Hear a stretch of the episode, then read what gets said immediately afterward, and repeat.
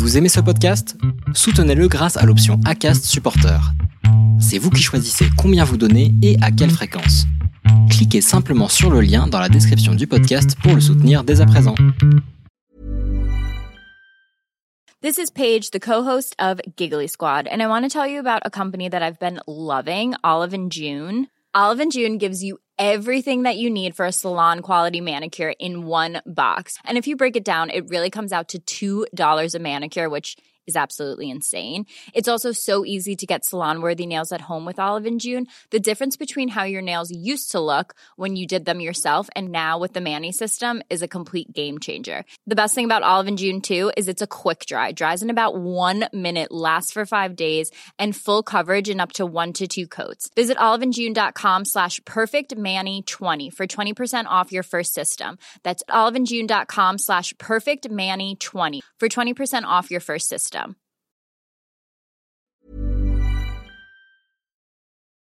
Les déviations racontent les histoires de celles et ceux qui ont changé de vie.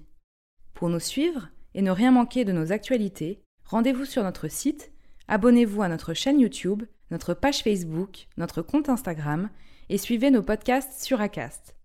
Tout de suite, un nouvel épisode, une nouvelle histoire, une déviation.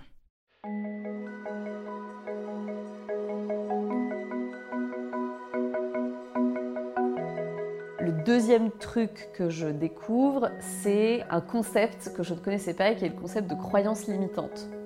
Euh, c'est marrant parce qu'au début, je me dis, moi, j'ai pas du tout de croyance limitante, je suis d'abord très ouverte d'esprit, euh, et puis je me mets pas de barrière, euh, non, non, pas du tout.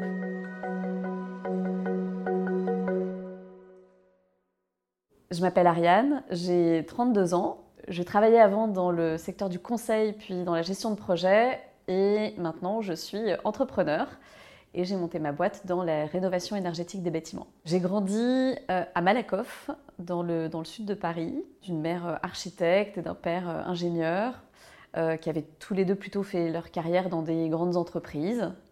J'ai découvert moi le théâtre à l'âge de 10 ans et je me suis pris d'une passion pour le théâtre et j'ai voulu devenir comédienne. Euh, alors j'ai exposé ce projet à mes parents euh, qui m'ont habilement euh, convaincu qu'il y avait des voies un petit peu plus, plus sécurisées à prendre. Donc j'ai fait un choix plus classique de, de faire une classe prépa. J'ai beaucoup bossé et j'ai fini par réussir le, le concours de, de, Normal Sup.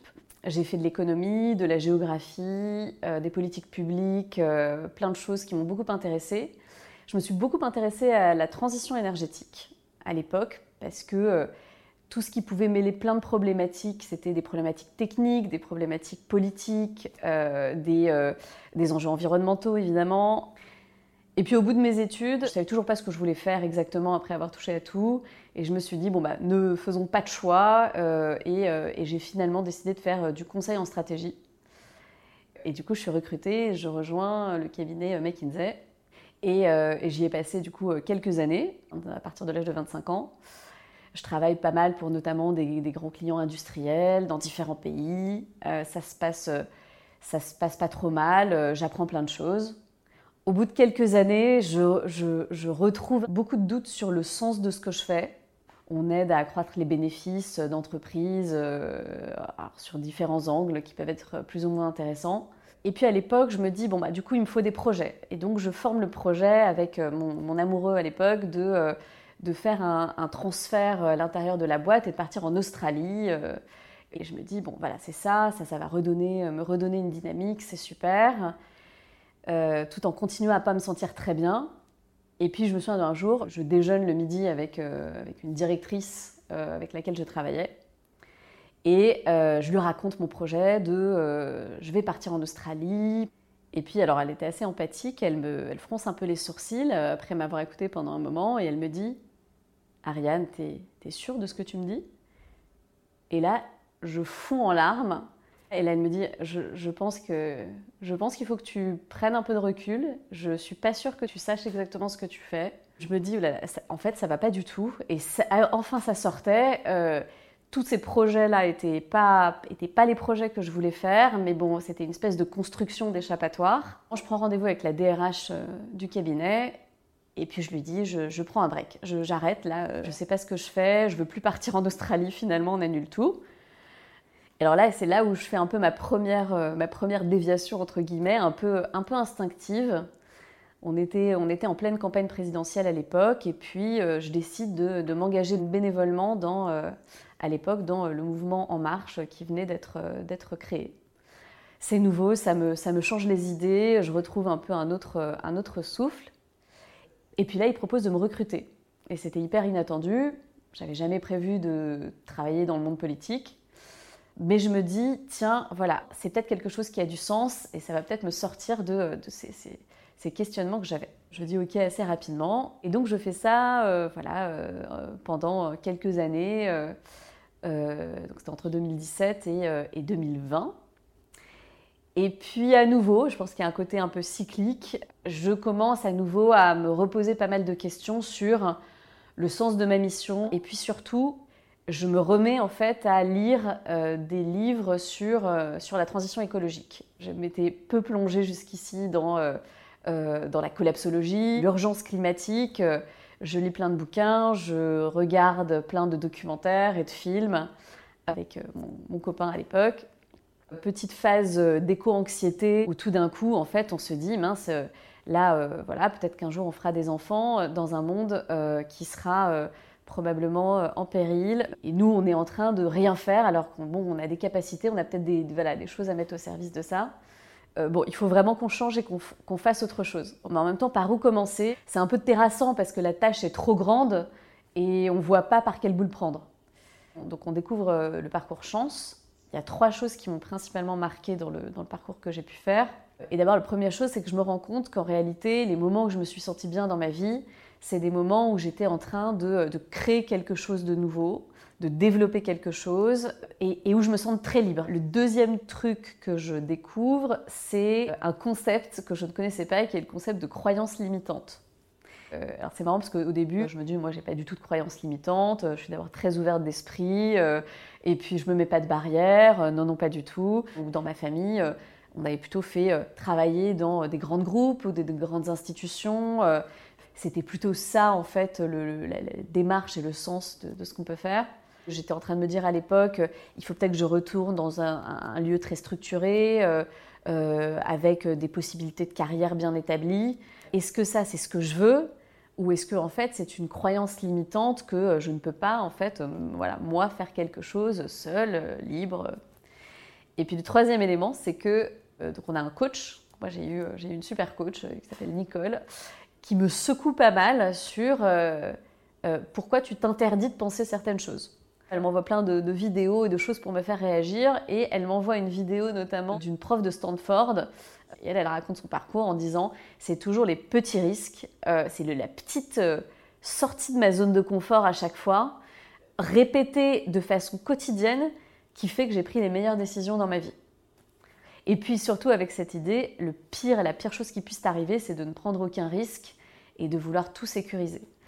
Euh, et, ça me travaille beaucoup et je me dis, bon, là je me suis beaucoup limitée. Et puis en réanalysant bien le truc, je me dis, bon, euh, moi ce que j'ai envie, euh, c'est d'être entrepreneur. C'est de monter quelque chose où je sois complètement libre de le façonner, de le créer et qui réponde aux enjeux sociétaux et environnementaux auxquels je voulais m'adresser. Et oui, j'ai la possibilité de le faire. Je commence à en discuter avec des gens autour de moi.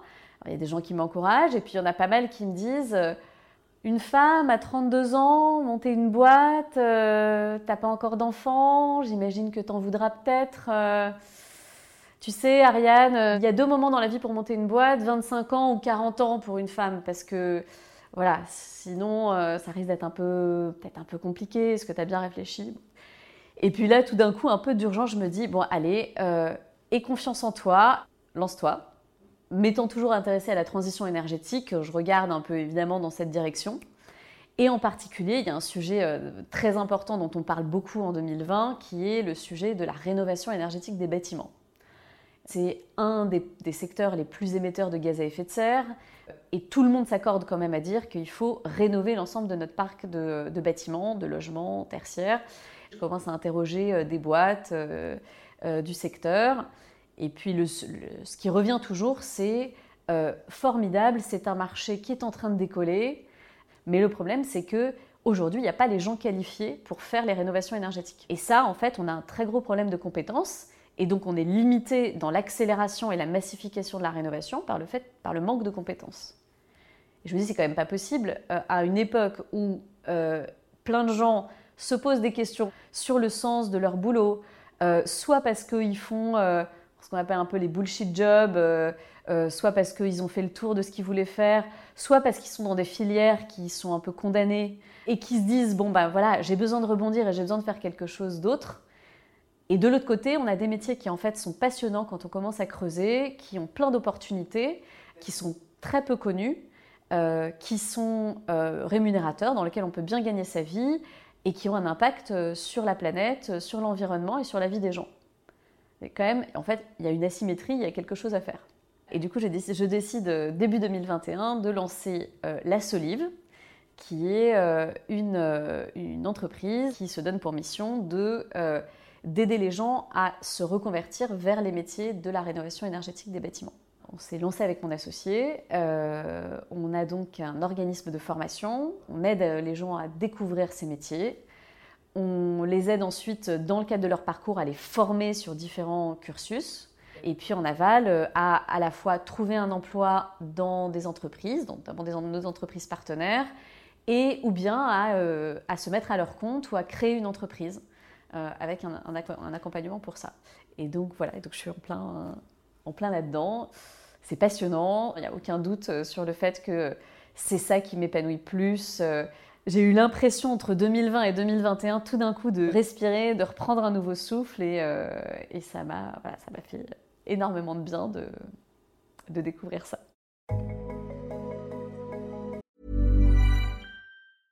A lot can happen in three years, like a chatbot may be your new best friend. But what won't change? Needing health insurance. United Healthcare Tri Term Medical Plans, underwritten by Golden Rule Insurance Company, offer flexible, budget friendly coverage that lasts nearly three years in some states. Learn more at uh1.com.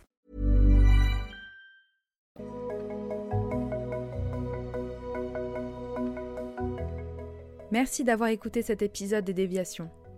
Commentez, écrivez-nous, partagez, taguez vos amis. réagissez avec beaucoup de cœur, de pouces levés et d'étoiles quand on vous le propose. Les Déviations est un média à retrouver sur lesdéviations.fr, Facebook, Instagram, YouTube, iTunes et plein d'autres. Les Déviations n'ont qu'une vocation, raconter des histoires de gens qui ont changé de vie. A très vite pour un prochain épisode.